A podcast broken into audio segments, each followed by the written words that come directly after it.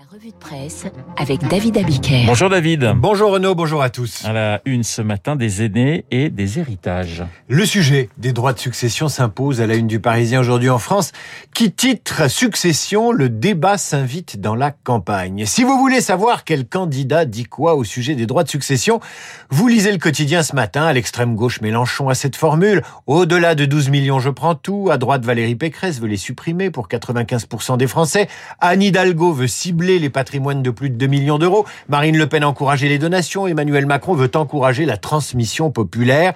Chaque candidat fait entendre sa petite musique au sujet de l'impôt le plus détesté des Français. 81% d'entre eux souhaitent le voir baisser. Et ils n'ont pas tort. La France est un des pays européens où il est le plus élevé. Mais dans le Figaro, le philosophe Gaspard Koenig, candidat libéral de la simplification à l'élection présidentielle, a une autre approche. Et pour lui, les Français devraient pouvoir léguer tout leur patrimoine comme ils l'entendent. Et Gaspard Koenig fait ce constat. La part de l'héritage dans le patrimoine total est passée de 35% dans les années 70 à 60% aujourd'hui. Autrement dit, l'enrichissement par le travail ou le mérite est devenu secondaire par rapport à la richesse transmise. Il poursuit. Alors que l'âge moyen à l'héritage était de 30 ans au début du 19e siècle, il il atteindra 55 ans en 2035. Autrement dit, poursuit le philosophe dans le Figaro, ce sont des pré-retraités qui héritent de retraités.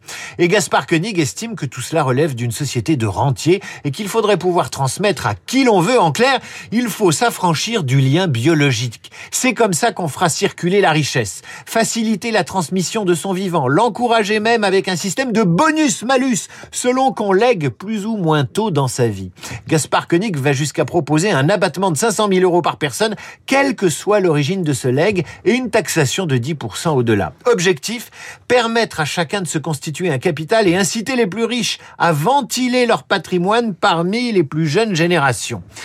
La liberté de faire hériter qui on veut indépendamment du lien de parenté entraînera une forme de redistribution que la contrainte n'obtiendra jamais, explique-t-il. En attendant cette révolution de la transmission, la une du monde met le doigt sur la prise en charge des aînés. EHPAD, le scandale du manque de contrôle. Le livre enquête du journaliste Victor Castanet, Les Fossoyeurs sur le groupe Orpea, qui met en lumière la dérive et la prise en charge des anciens dans certains établissements, n'en finit pas de produire ses répliques. Les candidats la présidentielle encore eux réclament plus de contrôle. Le gouvernement recevra le directeur du groupe mis en cause mardi. Dans le Parisien aujourd'hui en France, vous apprendrez ce matin que l'auteur de l'enquête raconte avoir reçu des menaces et même une proposition de 15 millions d'euros pour renoncer à son bouquin.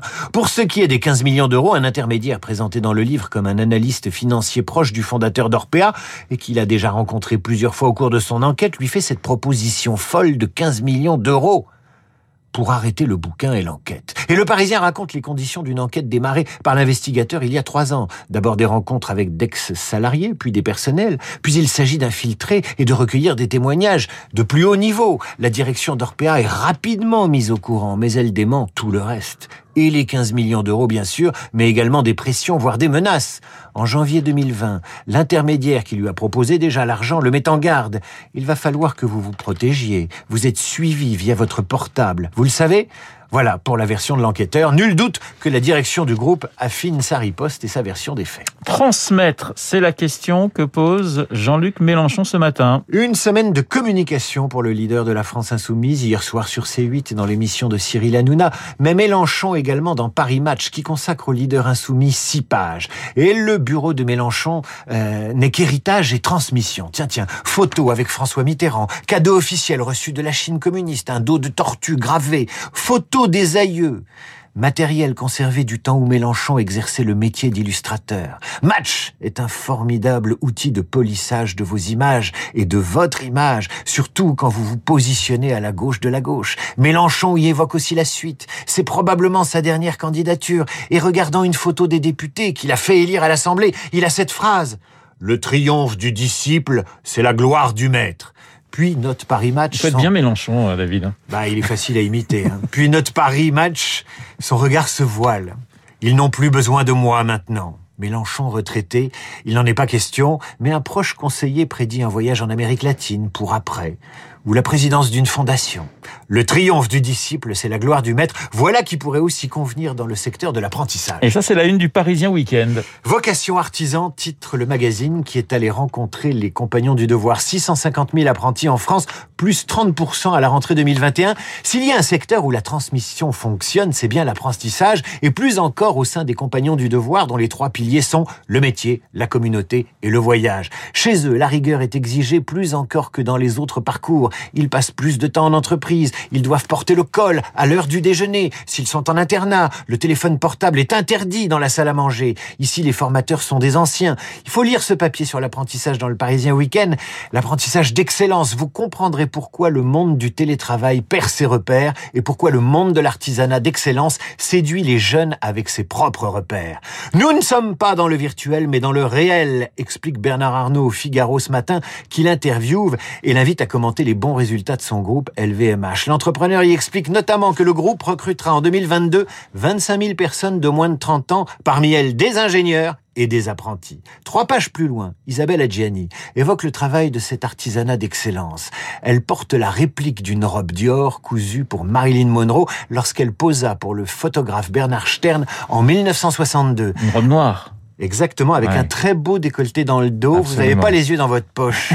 Renaud, blanc. Adjani lira jusqu'à lundi des extraits d'interviews ou de lettres de Marilyn sur la scène de la Maison de la Poésie à Paris. Et là encore, tout est affaire de transmission. La comédienne transmettra au public sa façon d'incarner Marilyn dans une robe haute couture habitée par le fantôme de l'actrice et elle en parle ainsi de cette robe, j'ouvre les guillemets. L'atelier Dior a été génial et a reconstruit cette robe plutôt que recopier. J'ai un immense respect pour la haute couture. Elle apporte de l'art sur scène. On est dans un moment de création comme si je m'étais dans l'œuvre. Physiquement, la sensation est extraordinaire. La robe n'a pas de soutien-gorge. Elle n'est retenue que par de simples agrafes, comme si en deux secondes, elle pouvait tomber. Elle transmet l'idée de la nudité tout en pouvant tomber. I wanna be loved by you, just you, nobody else but you. I wanna be loved by you alone.